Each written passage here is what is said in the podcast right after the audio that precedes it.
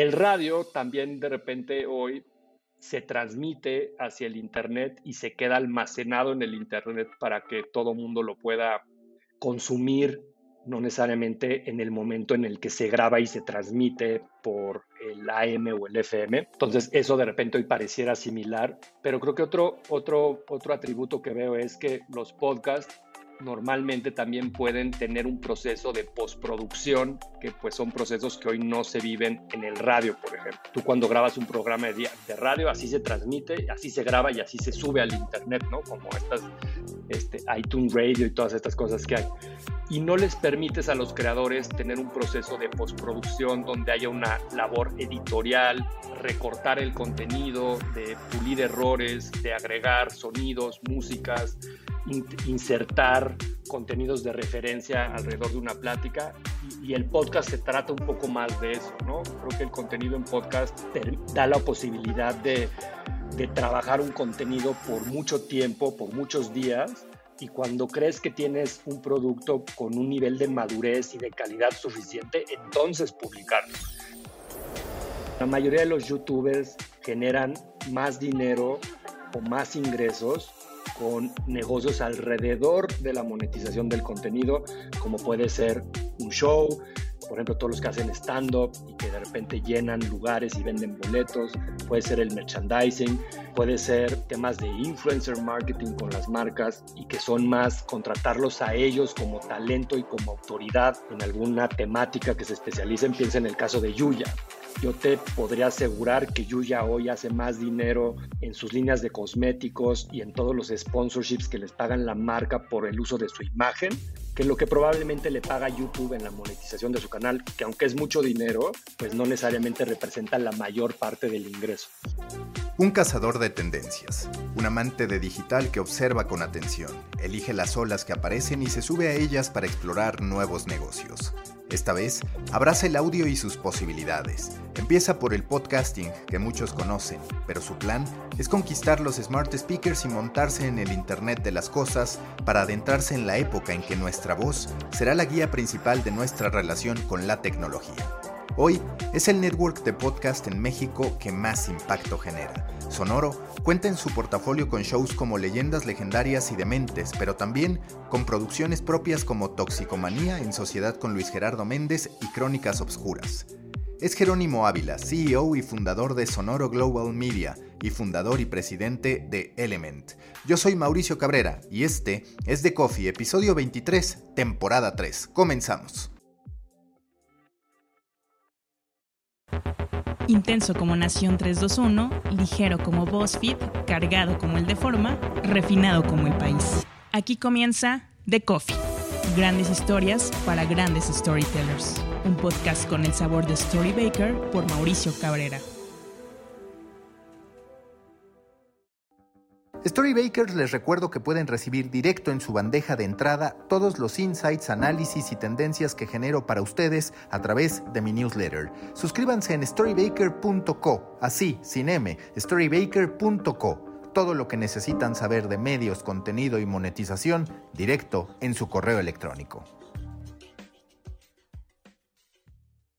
Nuevo episodio en The Coffee. Me da mucho gusto saludar a Jerónimo Ávila, cofundador y también director de Sonoro Media. Jerónimo, muchas gracias por estar aquí. Yo lo primero que te quiero pedir para que estemos en terreno común los que nos están escuchando y por supuesto nosotros, es que le ayudes a entender a la audiencia qué es Sonoro, que se ha convertido muy rápido en uno de los jugadores más relevantes y más activos de la industria del audio y del podcasting en lo particular en México. Pues muchas gracias por la invitación, Mau un gusto estar aquí platicando contigo de este tema que nos apasiona a los dos, que es el mundo del audio.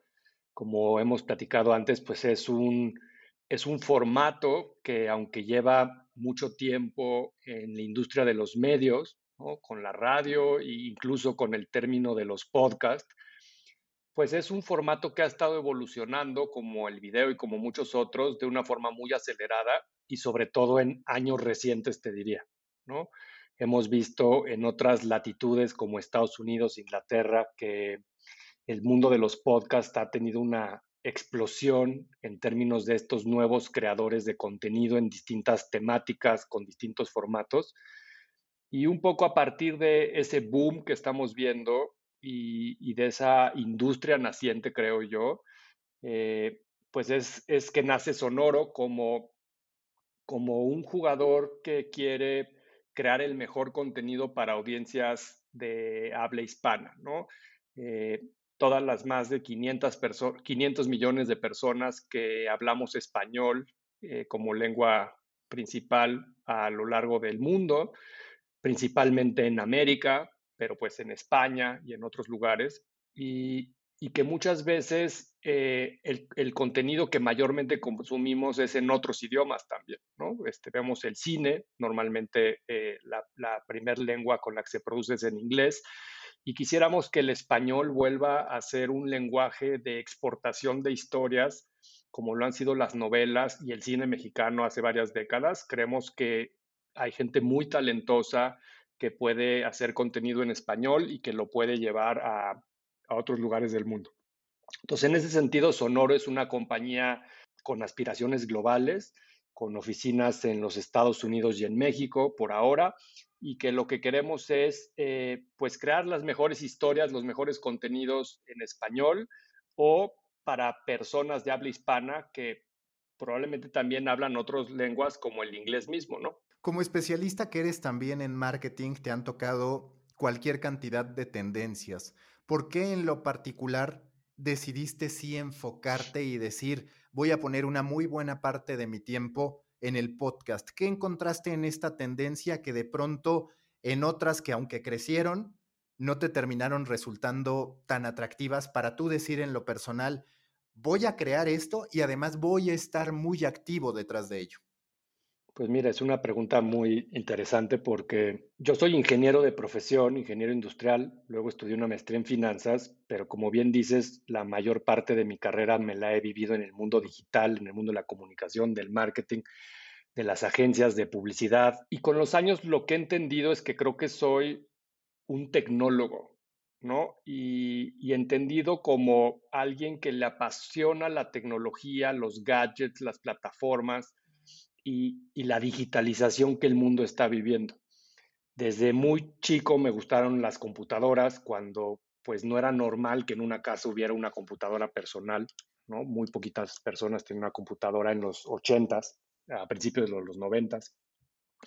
Y cuando descubrí el Internet a mediados de los 90s, la verdad es que quedé fascinado con lo que este medio podía tener como posibilidades Empecé a hacer websites eh, por ahí del 97, hice mi primer e-commerce en el 99 y me ha tocado a lo largo de estos más de 20 años, como bien dices, pues ver muchas olas de innovación, modas, algunas pasajeras, otras que quedaron para, para que, nacieron para quedarse. Y, creo que he sido muy afortunado en tener buen olfato para detectar cuándo algo puede tener un potencial eh, interesante, ¿no? Y te pongo un par de ejemplos que hoy pueden ser evidentes, pero que en su momento no lo eran tanto. El primero creo que es el Internet mismo, ¿no? Como medio de comunicación y como medio para transformar no solo la vida de las personas o de los humanos, como nos ha tocado con el Internet, sino la forma en la que nos comunicamos, la forma en la que hacemos unas transacciones, en las que compramos, en las que nos divertimos. Eh, entonces el Internet nos ha cambiado drásticamente, ¿no? Entonces yo hace 20 años decidí que me iba a dedicar a explorar las posibilidades del Internet. Pero después, eh, cuando descubrí el e-commerce y los websites, pues también fue abrir una, un mundo de posibilidades de lo que las relaciones comerciales y las transacciones electrónicas iban a ser por todas las empresas comercialmente, ¿no? Creo que el móvil fue otra importante. Y, te digo todo esto porque el audio creo que es como una siguiente frontera del Internet y creo que es donde desde hace varios años he visto que, que hay un crecimiento importante, ¿no? Entonces, desde 2014 he, visto cómo el mundo de la música en streaming ha explotado a la par de compañías como Netflix en la parte de video. y pues que también ha revolucionado a todas las compañías de medios, no solo en, en la forma en la que distribuyen el contenido, sino en la forma en la que lo cobran y en la forma en la que lo producen. El radio también de repente hoy se transmite hacia el Internet y se queda almacenado en el Internet para que todo mundo lo pueda consumir, no necesariamente en el momento en el que se graba y se transmite por el AM o el FM. Eh, entonces, eso de repente hoy pareciera similar, pero creo que otro, otro, otro atributo que veo es que los podcasts normalmente también pueden tener un proceso de postproducción, que pues son procesos que hoy no se viven en el radio, por ejemplo, ¿no? Tú cuando grabas un programa de, radio, así se transmite, así se graba y así se sube al internet, ¿no? Como estas este, iTunes Radio y todas estas cosas que hay. Y no les permites a los creadores tener un proceso de postproducción donde haya una labor editorial, de recortar el contenido, de pulir errores, de agregar sonidos, músicas, insertar eh, contenidos de referencia alrededor de una plática. Y, el podcast se trata un poco más de eso, ¿no? Creo que el contenido en podcast da la posibilidad de, de trabajar un contenido por mucho tiempo, por muchos días, y cuando crees que tienes un producto con un nivel de madurez y de calidad suficiente, entonces publicarlo. ¿No? Eh, creo que esa es una gran diferencia. Y si de repente hacemos un zoom out hacia el mundo del audio, pues ese es solo un pedacito de, ¿no? O sea, la radio online creo que puede ser una pieza, el podcast explicado como, como te estoy mencionando creo que puede ser otra. Eh, creo que el mundo de las audioseries, que ahorita platicaremos más, puede ser otra, pero también veo una oportunidad muy grande en, en otras fronteras como los asistentes personales, ¿no? Eh, Alexa, Google Home y todos estos devices que a veces son representados como Siri y como estos eh, asistentes virtuales que tienen nombre y que parecen eh, Odisea 2001, ¿no? Este, esta inteligencia artificial que nos habla y con la que podemos tener una conversación en audio principalmente, ¿no? Eh, podemos dar un comando de voz y una instrucción y nos pueden regresar información en formato de audio, que para mí ese es el gran cambio que estoy viendo en el, Internet y, que creo que va a ser un gran cambio en la humanidad, ¿no? Y que quizás aquí esa es justo la pregunta. El podcast como formato, ¿qué tan grande va a ser o qué tan representativo va a ser del negocio que sin duda, porque coincido contigo, va a terminar representando el audio, es decir, el podcast en los conceptos que identificamos. Quizás ahí la interrogante es, ¿va a ser verdaderamente el podcast el negocio? Que yo sé que para algunos ya lo es, sin duda, aunque en Latinoamérica, en habla hispana, es un proceso que como siempre va un poco más lento, pero de pronto cuando tú empiezas a ver la generalidad del poder del audio, hay que prepararnos para eso para que posiblemente el podcast sea el nacimiento o la oficialización de una ola, pero que potencialmente muchos de los grandes negocios no sean tanto el podcast en sí mismo. Sí, te, daría, estoy seguro que así será eh, y, que está por definirse y descubrirse en qué porcentaje, pero yo que si tomamos dos referencias relativamente cercanas, que es los bloggers y los youtubers, ¿no? Yo creo que cuando empezaron los blogs y todo el mundo empezó a hacer contenido para los blogs, pensó que se podía monetizar ese contenido en publicidad principalmente y, muchos bloggers pues no fueron capaces de dar ese brinco en la comercialización porque requiere otro tipo de habilidades comerciales y administrativas para lograrlo. Y creo que los youtubers es un poco más claro cómo la monetización de tu canal de YouTube como creador sin duda es un ingreso importante, pero la mayoría de los youtubers generan más dinero o más ingresos con negocios alrededor de la monetización del contenido, como puede ser un show, por ejemplo, todos los que hacen stand-up y que de repente llenan lugares y venden boletos, puede ser el merchandising, puede ser eh, temas de influencer marketing con las marcas y que son más contratarlos a ellos como talento y como autoridad en alguna, en alguna temática que se especialicen. Piensa en el caso de Yuya.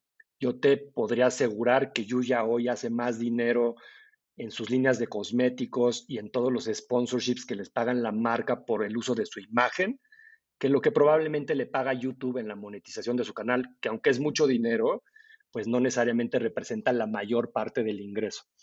Probablemente los podcasters será una historia muy parecida y yo creo que la, fuente de ingreso vendrá o se volverá interesante a partir de la diversificación de distintos modelos de negocio y que pues no, no solo requerirá de, de hacer buen contenido, sino tener esta capacidad de poder ayudarle a las marcas a comunicar lo que quieren y a vender los productos, Y creo que en, en, conforme lo puedan hacer mejor, los podcasters van a adquirir más valor comercial en ese sentido. Pero creo que está por verse, ¿no? Eh, creo que otro, otro punto que destacaría ahí, Mau, es el audio nació con un modelo de fondo muy diferente al video y habrá que ver esa historia en qué termina y creo que eh, está increíble platicar esto a un día de haberse publicado la nueva ley de transparencia de los medios y que va a revolucionar la forma en la que los anunciantes, eh, las centrales de medio y las marcas este, se relacionan.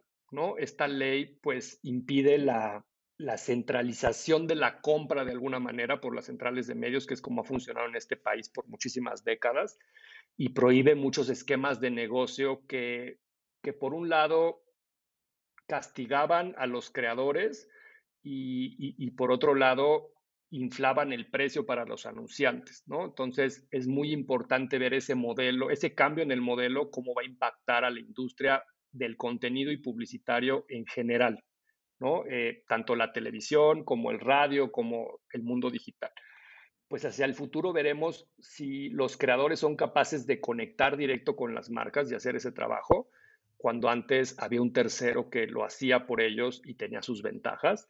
Entonces va a requerir ya no solo ser un buen creador de contenido, sino tener una capacidad comercial y de generar negocios, que, que, es una habilidad diferente a conocer un tema y hablar de un tema que la gente lo quiere escuchar hacer dinero va a requerir otro tipo de habilidad, ¿no? Y, creo que eh, los youtubers, por ejemplo, también han tenido un cambio importante con, con este impuesto sobre la renta hacia las compañías transnacionales de medios y que ahora tienen que pagar ISR sobre los ingresos que tienen su canal. Y lo mismo no nada más pasa a los youtubers, lo mismo está pasando en plataformas como Uber Eats o Rappi, por ejemplo, con los restauranteros y con los conductores. Entonces estamos viendo cambios a nivel gubernamental y que no nada más está pasando en México, sino está pasando en otros países del mundo. En Francia aprobaron una ley de medios muy parecida a, lo que está pasando en México hace algunos años y cambió drásticamente el ecosistema de los medios en Francia. Hubo muchos creadores que no subsistieron porque no pudieron generar esta capacidad de venta directa hacia los anunciantes. Por otro lado, los anunciantes pues no tienen la capacidad de manejar a tantas frentes o a tantas personas y entonces también ahí va a haber una competencia, ya no nada más de quién tiene la mejor audiencia, sino quién me soluciona más de un problema al mismo tiempo, ¿no? Entonces, yo creo que todas esas cosas están hoy puestas sobre la mesa. Eh, es muy difícil saber cómo se va a acomodar las cosas, pero este cambio de fondo eh, es en plataformas como YouTube, el contenido está alojado en la infraestructura de Google ¿no? o de Facebook.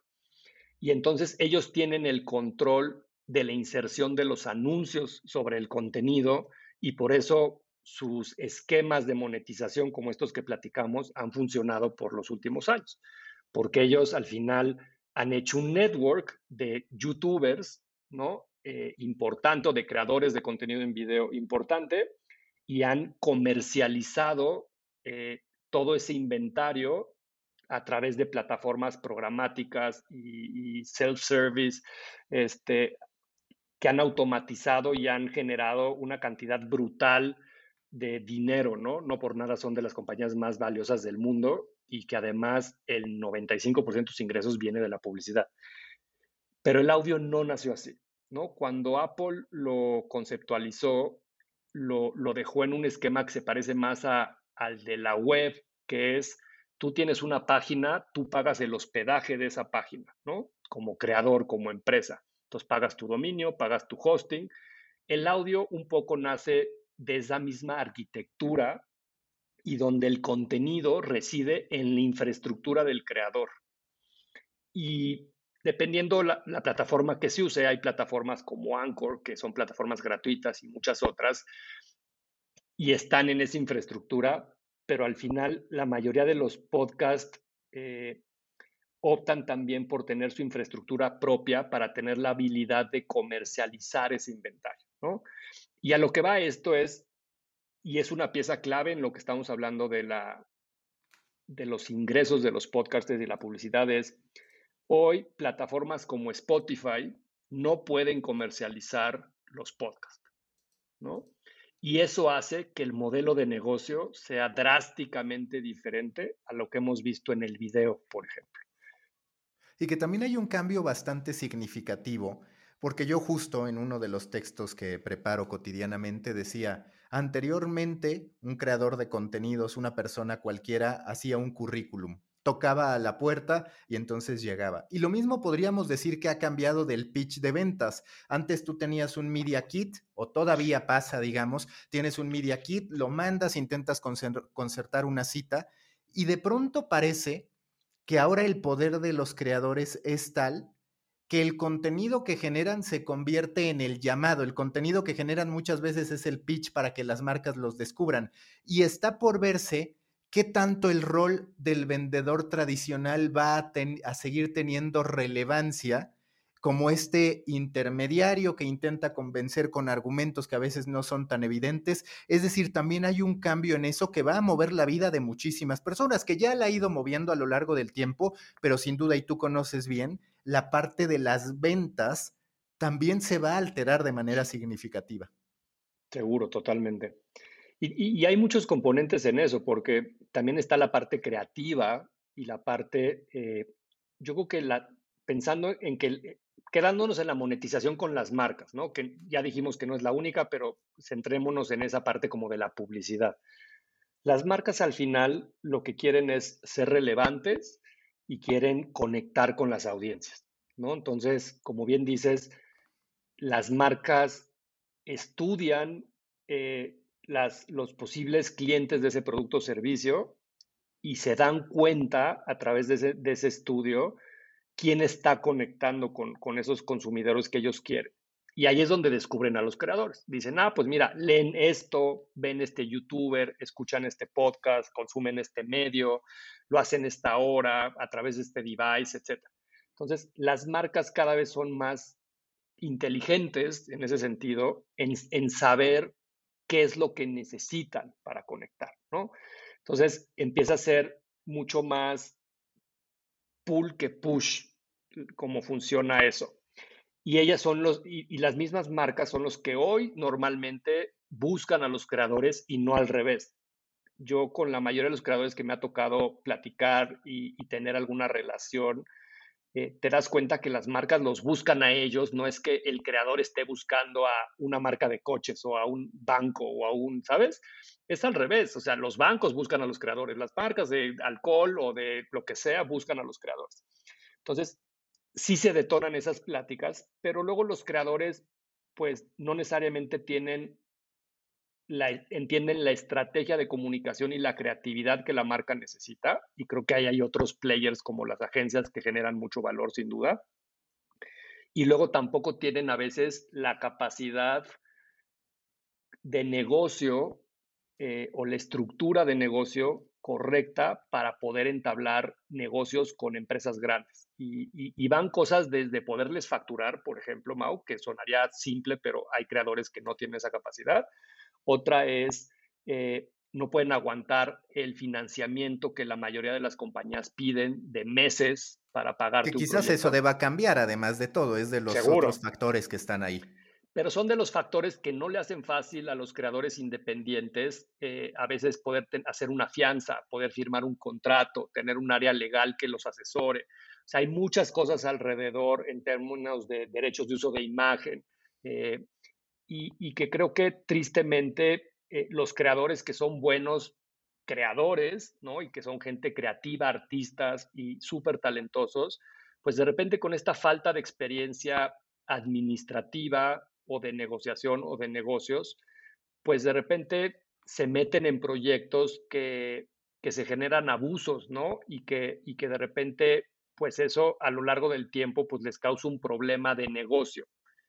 Y creo que esos son, pues, algunas de las cosas que habrá que ir cambiando y mejorando sin duda hacia adelante, como dices, y, y que habrá que ir viendo quiénes logran dar ese paso hacia este concepto que a ti te gusta mucho y que hemos platicado antes también, de que los creadores ya son como estos pequeños medios, ¿no? Y yo creo que esa transición entre ser una persona y un pequeño medio está en la profesionalización.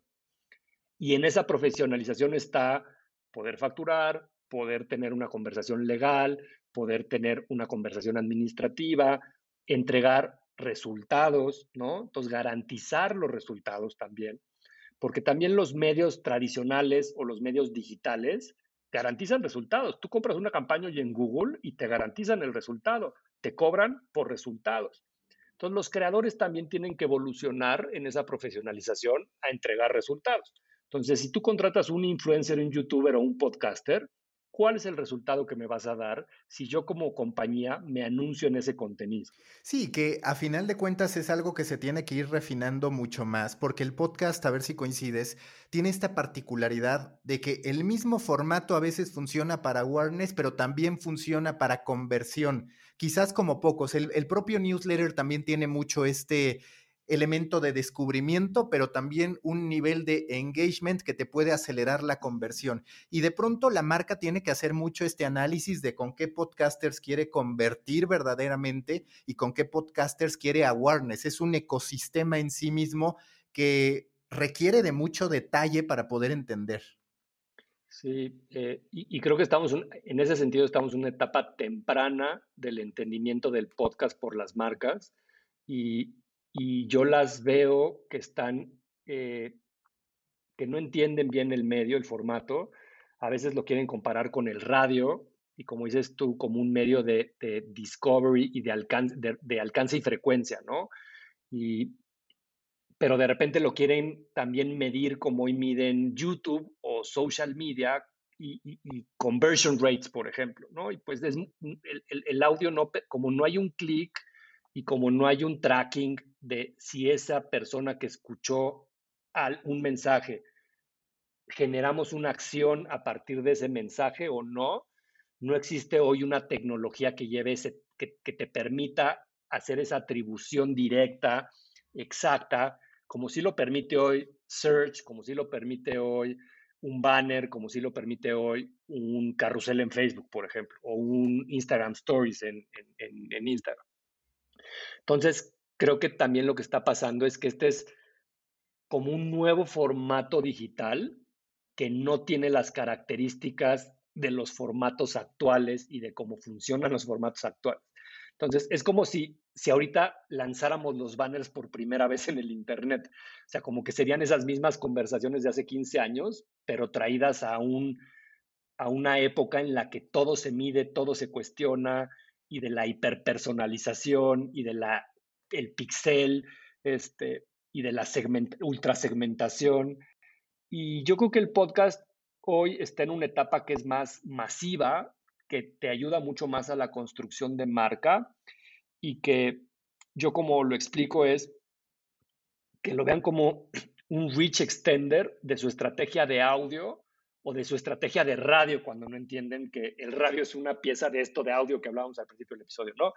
Pero en la radio hoy, pues tienes muchas audiencias que no están en el Internet, tienes muchas audiencias que están en un device que no tiene Internet y la radio funciona muy bien, pero también hay muchas, en, la radio no hay tantas audiencias jóvenes, ¿no? Eh, como, como muchos de los medios tradicionales les ha costado trabajo conectar con, los jóvenes, con los niños, como medio. Y, creo que como marca, pues debes de entender que si estás haciendo anuncios en la radio y le llegas a gente, y solo para, para ejemplificar, de más de 40 años, y a la gente de menos de 40 años o de menos de 20 años no estás llegándole con tanta fuerza en el radio, pues el podcast que sí tiene esas audiencias y que principalmente el, consumo del podcast está entre gente de 18 a 34 años, en su mayoría, pues creo que lo debemos de ver como este como este diagrama de Venn, donde aunque sí haya un empalme, pues le estás llegando a otra parte de, de, la población que no le estás llegando en el radio, ¿no? Y creo que ahí es donde las marcas lo deben de ver el podcast como un complemento dentro de sus estrategias y mixes de medios dentro del formato de audio para poder compensar, al menos en términos de edad de la población dentro de sus estrategias. Lo otro que, que creo que es interesante es, el podcast tiene un tema muy especial que es como de intimidad. O sea, cuando escuchamos un podcast es como una plática muy íntima y eso otros formatos de comunicación creo que no lo logran de igual manera.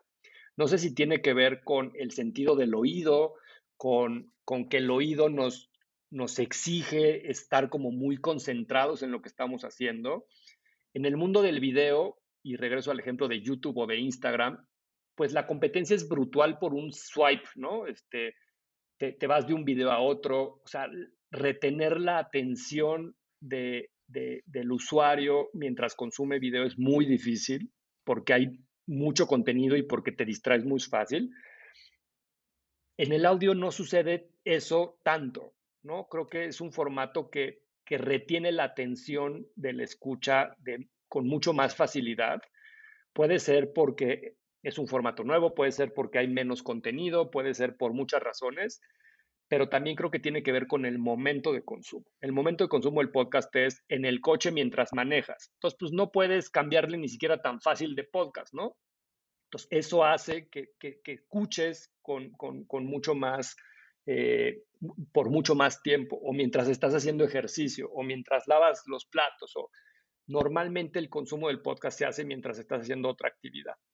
Y creo que a la hora que lo viéramos como con cuánta fuerza puede permear un mensaje, yo estoy seguro que el, podcast tiene un porcentaje de permeabilidad, por bautizarlo de alguna manera, mejor que otros formatos. Y eso tiene que tener un valor importante y un valor agregado para las marcas, ¿no? Y creo que conforme las marcas y quienes estamos haciendo contenido y las plataformas maduremos como en la evangelización de todo esto, tengamos mejores herramientas para demostrarlo, estudios, tecnología para medirlo, etcétera, solito el ecosistema empezará a florecer como ha pasado en el video. Ya lo decías, el esfuerzo de comercialización más evidente es el de la publicidad, sin embargo es incipiente, por ahora bastante limitado a unos cuantos casos en todo el ecosistema de habla hispana, en lo particular en Latinoamérica. También hablabas de cómo muchas veces el modo de hacer dinero no es aquel que se pensaba, es a través de productos derivados. Yo, por ejemplo, platicando con Dudas Media, con las creadoras de Se Regalan Dudas y demás, ellas decían, pues es que es increíble, pero en realidad me conocen por el show, pero donde más monetizo es en mi cuenta de Instagram, porque ahí es más fácil explicarle al anunciante de qué va su beneficio.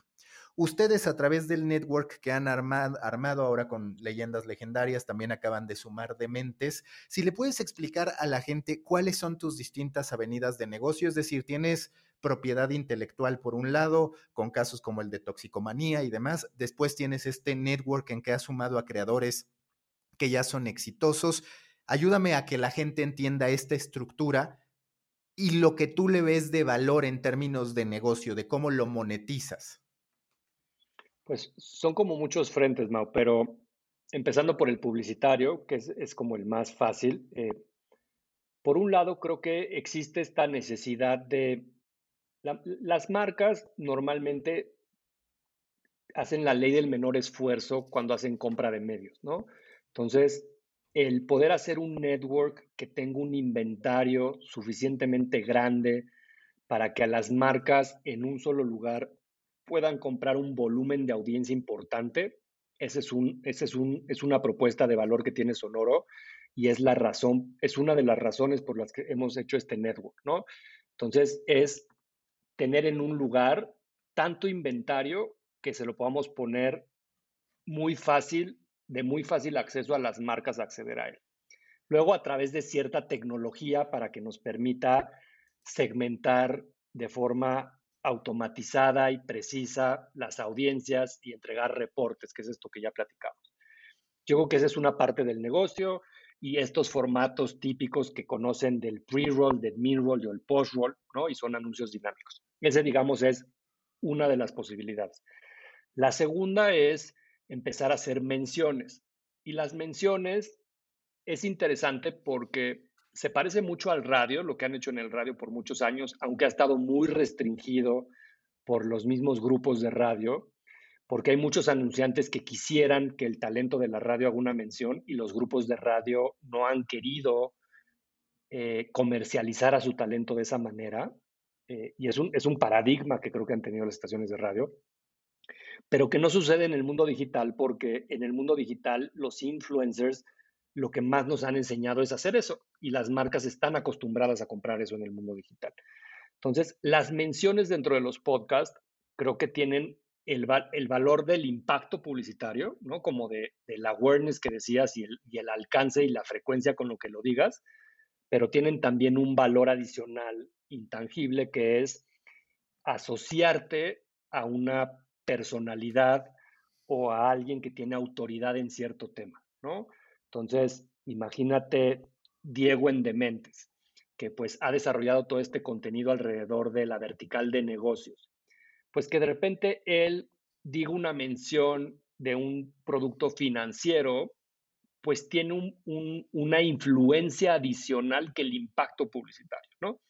Que no es diferente que cuando tú ves en un comercial de televisión a una superestrella salir y comerse unas papas sabritas, ¿no? Este, pues es lo mismo. ¿Por qué sale eh, ese actor en, las papas abritas? Pues porque la marca quiere asociarse con la imagen de ese actor. Entonces ahí empieza a ver como un tema adicional que se puede capitalizar y que tiene todo que ver con esto que decías de se regalan dudas del Instagram, ¿no? Lo capitalizan porque las marcas sí entienden esa forma de compra y ese esquema de compra, ese formato de compra, porque están valorando no solo los, las impresiones o los impactos, sino están valorando el endorsement que tiene ese medio de comunicación hacia esa marca y hacia ese producto o servicio. Ese sería el segundo. El tercero creo que es el tema de los patrocinios, que yo creo que en México estamos lejos de ver lo que ha pasado en Estados Unidos, pero pues en Estados Unidos hay shows muy exitosos que lo patrocina una gran marca, ¿no? Una aseguradora, una compañía de coches, y, que de alguna forma ese patrocinio pues debe de generar suficiente dinero para que el costo de ese show se dé y no le cueste al creador y supongamos además hagamos dinero, ¿no? O sea, creo que el esquema del patrocinio es como este mecenas, que es, oye, hacer este contenido cuesta este esfuerzo, este tiempo de estas personas, este dinero, tu patrocinador, ayúdame a al menos recuperar ese dinero y yo digo que tú eres el sponsor de este show. Yo creo que esa es una tercera forma. Pero pues, como decía, el mercado creo que está lejos de estar en ese nivel de madurez para que veamos eso, ¿no? Y como bien decías, pues tampoco hay muchos casos en Latinoamérica de ese tipo de esquemas comerciales. Creo que ahí podría haber muchos otros eh, combinaciones y cosas, pero me quedaré en esos tres. Vamos con algunas de las preguntas frecuentes. Ahorita hablabas justo de este dilema que representa cuánto le debo meter de producción, qué tanto me debo enfocar en la calidad de producción a cambio de qué resultado. Es una respuesta que todavía no encuentra una certeza absoluta, pero en estos primeros ejercicios de Sonoro, ¿cuál dirías que es el sweet spot que has encontrado en términos de invierto tanto por episodio? Es un riesgo que está controlado y creo que en algún punto puede haber un retorno. ¿Qué es a lo que ustedes han llegado en términos de cuánto se puede invertir, entendiendo que pues al final es caso por caso, depende de las proyecciones, pero seguro que tienes algunos rangos de lo que te puedes permitir y dónde desde tu perspectiva excede lo que hoy puede tener sentido. Yo creo que no hay una regla, pero te voy a dar dos o tres eh, ideas que pueden sumar a, a tratar de esbozarlo. Yo creo que cada contenido tiene un objetivo y una estrategia diferente y eso es lo primero que tenemos que tener en cuenta. No es lo mismo tener, pensemos en hard news. Hard news lo que más vale es la prontitud, ¿no? Porque el contenido expira. Entonces, cuando tú tienes un contenido que expira, difícilmente en términos de velocidad de producción y de time to market a lanzarlo, te conviene que sea un proceso sofisticado. Y por consiguiente, pues no debe de ser muy caro porque no le puedes meter mucha postproducción, digamos, para ir, ir como poniéndole etiquetas a los términos. Y lo que vale es más ser el primero en dar la noticia que si la noticia tiene una buena musiquita atrás, por ejemplo, ¿no? Entonces, en ese tipo de contenido, con ese tipo de atributos y para ese tipo de objetivos, yo creo que hay que invertirle poco en la producción y mucho en la calidad editorial de la noticia. Probablemente hay que invertirle más en el talento, hay que invertirle más en, los periodistas para que hagan las investigaciones, hay que invertir más eh, en esa parte de, construir el contenido más que cómo lo, dices en, el, en el formato de audio. Un siguiente nivel podría ser un chat show, ¿no? Que son estos programas semanales donde hay dos o tres personas platicando, un poco lo que estamos haciendo tú y yo hoy. La mayoría de esos proyectos suceden, además por la pandemia, a distancia, cada quien en, su pantalla con su micrófono, se graba en un sistema como Zencaster o como muchos otros que hay, y, prácticamente así como se graba, se sube, ¿no? Eh, yo creo que hay formatos de radio exitosos como Marta de Baile o La Corneta, por ejemplo, que son, es una buena referencia de eso, que es, no se posproduce, prácticamente solo graban eso mismo que transmitieron en la antena y lo suben al Internet. Entonces, digamos, ese es otro formato barato de producir en el sentido de que no hay un proceso adicional, ¿no? Creo que ahí lo llevaría a formatos como a lo mejor hace eh, que en Estados Unidos vemos mucho. Me gusta, por ejemplo, la referencia de, Conan O'Brien y, su show, que aunque sigue siendo un chat show, tiene mucho esfuerzo de preproducción cada episodio, de muchísimas personas, eh, y tiene un esfuerzo de postproducción también de mucho nivel de detalle en la edición de la conversación, ¿no? qué parte de la conversación la, queremos quitar porque no suma, qué palabras queremos quitar porque se repitieron y se volvió una conversación que ya no generaba valor. Y entonces hay una curaduría y hay una labor de textual, un editor que supervisa la calidad del contenido y, hace este recorte de, como lo hace un director de cine, ¿no? Edita las escenas y deja un, y hace una edición que cuenta una historia, ¿no? De una forma diferente que a lo mejor otro editor hubiera hecho.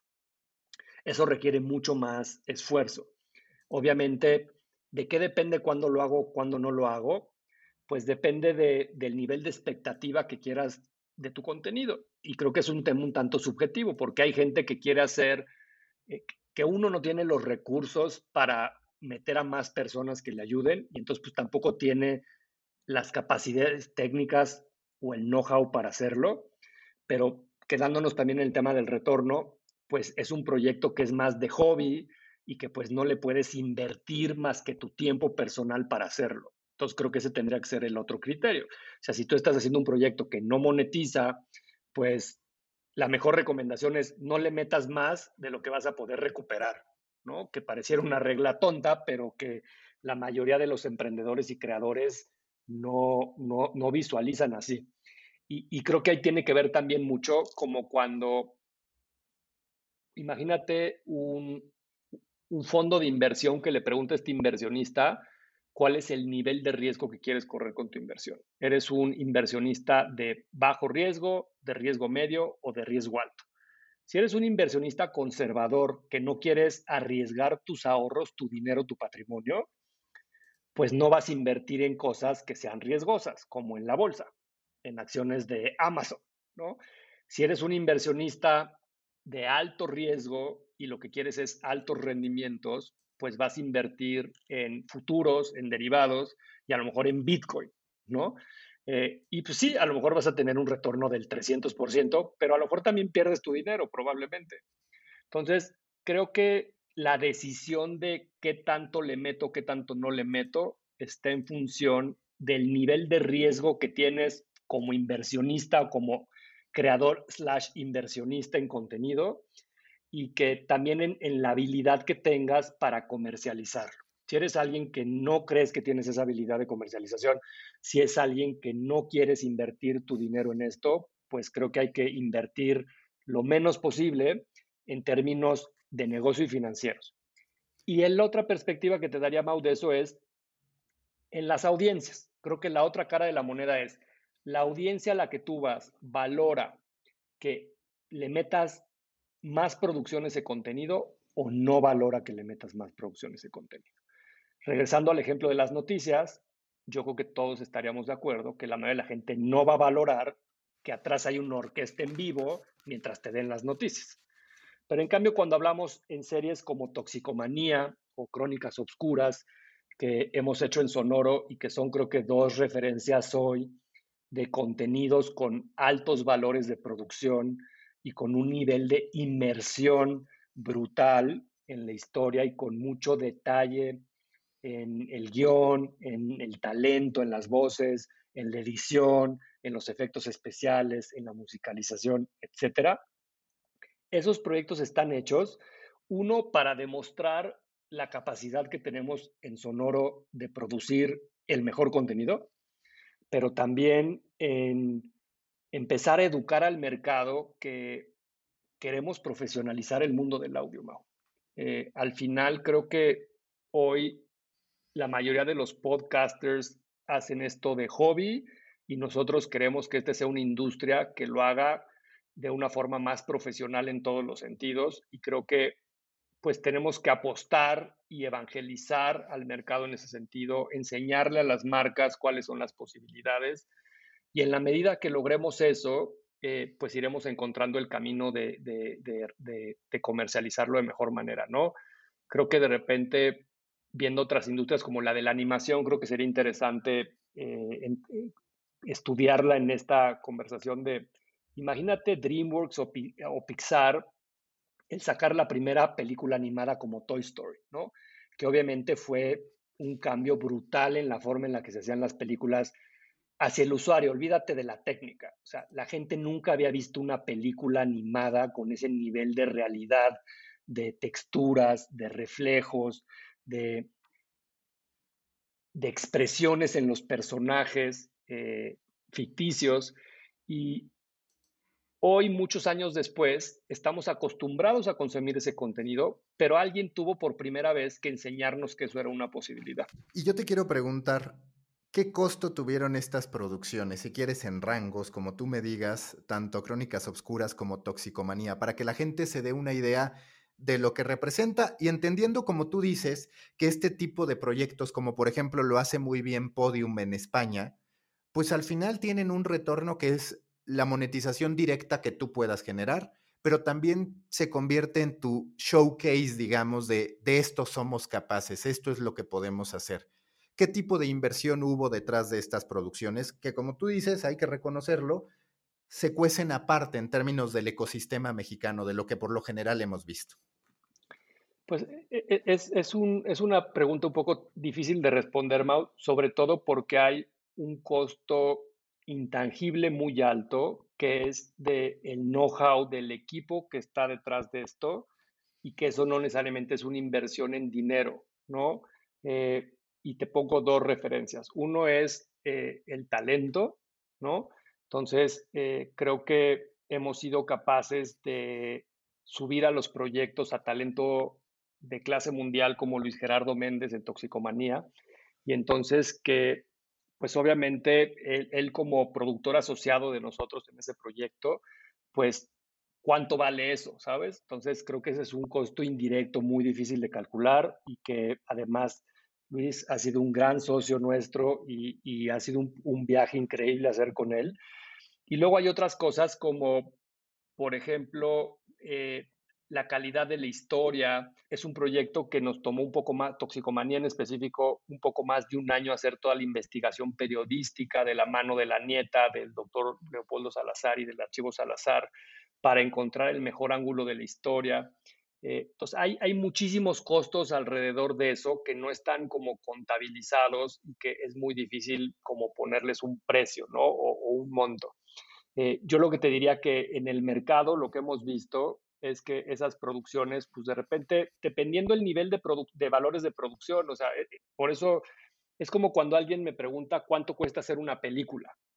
Pues depende si es los Avengers este, y, te dicen, es que la película dura 90 minutos. Pues sí, pero no es lo mismo hacer 90 minutos de Avengers que hacer 90 minutos de Toy Story, que hacer 90 minutos de tú y yo bailando, ¿no? Este, con nuestro iPhone. Entonces, depende mucho de, por ejemplo, la música. ¿Quién hace la música? Pues es, si es un músico reconocido, famoso, pues obviamente va a costar muchísimo más dinero que si es una música de stock. Eh, el talento, pues depende cuántos personajes hay en la historia, pues cuántos talentos tienes que, pagar. Entonces tú imagínate, no es lo mismo contar una historia de ocho episodios, de media hora, donde hay solo tres personajes en la historia, y entonces donde nada más tienes que pagar tres talentos, a una serie donde hay a lo mejor 25 personajes y entonces hay que pagar 25 voces. Entonces, eso también multiplica por muchas veces eh, los costos de producción. Creo que otro sería el detalle que hay en la postproducción. Eh, si quieres hacer, ir a grabar sonidos eh, ambientales originales para la serie o si quieres hacer sonidos que son de catálogo. Este, entonces, a la hora que sumas todas esas cosas, la verdad es que son muchísimas variables con muchísimas este, configuraciones que te pueden dar el costo, ¿no?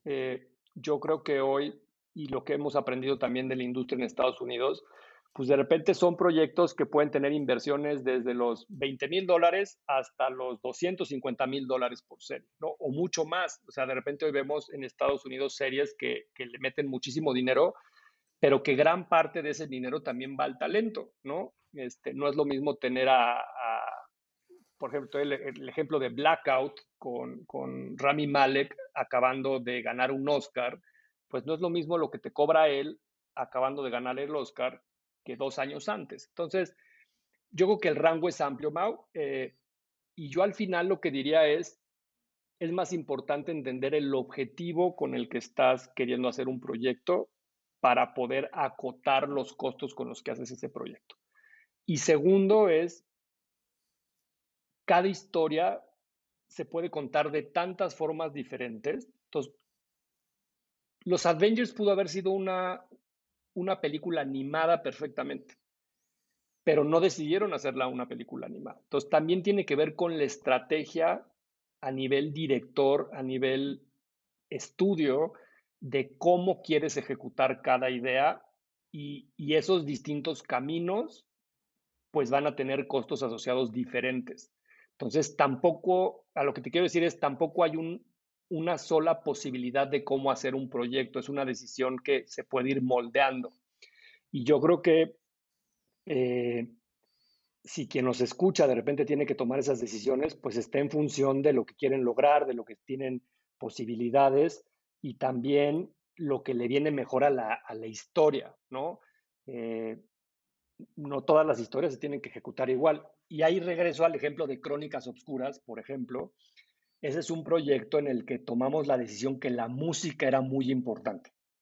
¿Por qué? Porque en el género de terror, cuando tú quieres generar esta emoción de angustia, de miedo, la música juega un rol fundamental en términos del storytelling para generar esas emociones en las personas. Así ha sido en el cine y así es en el audio. Entonces, si tú lo que quieres es hacer un gran contenido que la gente crea que está en medio de esa escena y que crea que está viviendo eso que le estás contando, es muy importante invertir en generar una música adecuada. Entonces, en, la, en función de qué tan, hasta qué nivel quieres llevar esa inmersión, está en la función de qué tanto quieres invertir en la música. Cosa opuesta, como a lo mejor eh, otros proyectos que hemos hecho como Cuentos Increíbles, que, es la franquicia número uno de Family and Kids en español y que estamos muy orgullosos de, escribir ya casi eh, más de 50 episodios originales eh, para niños entre 8 y 12 años principalmente y sus papás. La, la estrategia ahí es, hoy existen muchos audiolibros que lo que hacen es te leen un cuento, pero no te generan una experiencia un poquito más allá de escuchar una historia. Y Cuentos Increíbles lo que decidimos es, llevemos eso a un nivel un poquito más, más allá de eso, metamos una ambientación, metamos un poquito de efectos especiales, pero hasta el nivel donde tengamos capacidad de hacer una entrega al menos semanal. Y entonces ahí la restricción empezaba a ser también la frecuencia de publicación. Proyectos como Toxicomanía y Crónicas Obscuras son proyectos que nos llevaron casi un año eh, desde su conceptualización hasta su lanzamiento. Entonces también si el objetivo de tu proyecto es semanal, pues ni de chiste te puedes meter a un nivel de producción y de inversión que no te da esas, esas posibilidades de, de, tiempos de producción, ¿no? Entonces, todas esas son como las cosas que hay alrededor de los costos. Penúltima pregunta, ¿cuál es el acuerdo al que llegas con players como Dementes de Diego Barrazas, como Leyendas Legendarias? ¿Cuál es la relación ustedes de qué se hacen cargo? Al final resulta muy atractivo porque es donde hemos estado viendo anuncios de crecimiento del network de Sonoro, con un lado contenidos 100% propietarios que ustedes lanzan, que ustedes crean, y por el otro lado esta suma de creadores de contenido que tienen grandes audiencias. Sí, eh, cada, eh, eh, son acuerdos diferentes con cada creador y te diría que cada creador está en un lugar diferente en términos de la madurez de su podcast y de la madurez de su proyecto, porque hay, hay, algunos como, como Diego que conoces que, que el podcast es una pieza de todo un ecosistema que tienen de mentes, de cursos y de muchas otras cosas. Entonces, eh, se regalan dudas que, comentabas, que platicabas con ellas, pues ellas tienen también todo un ecosistema de libros, de eventos y de muchas otras cosas alrededor del podcast. Entonces, lo primero es, cada creador es una conversación diferente en función de en dónde está su proyecto. Segundo, cada creador necesita apoyo en cosas diferentes dependiendo su proyecto. Entonces, un poco nosotros en lo general queremos que Sonoro sea el partner of choice para estos creadores con quien llevar sus proyectos al siguiente nivel.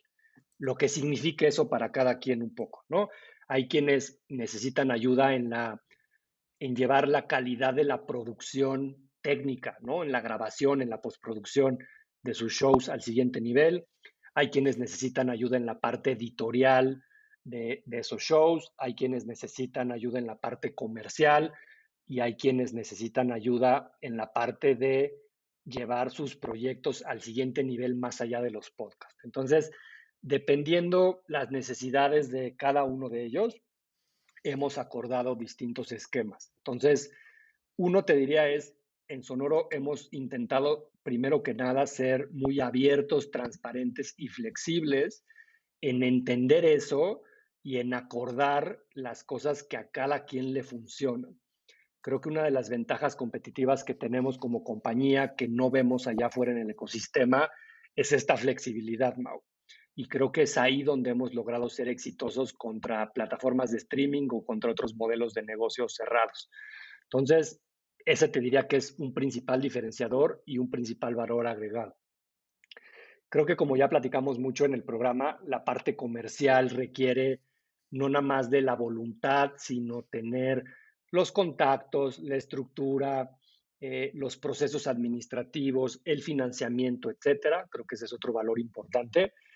Eh, el tercero, que para mí es de, los más relevantes, es cómo creamos el mejor contenido.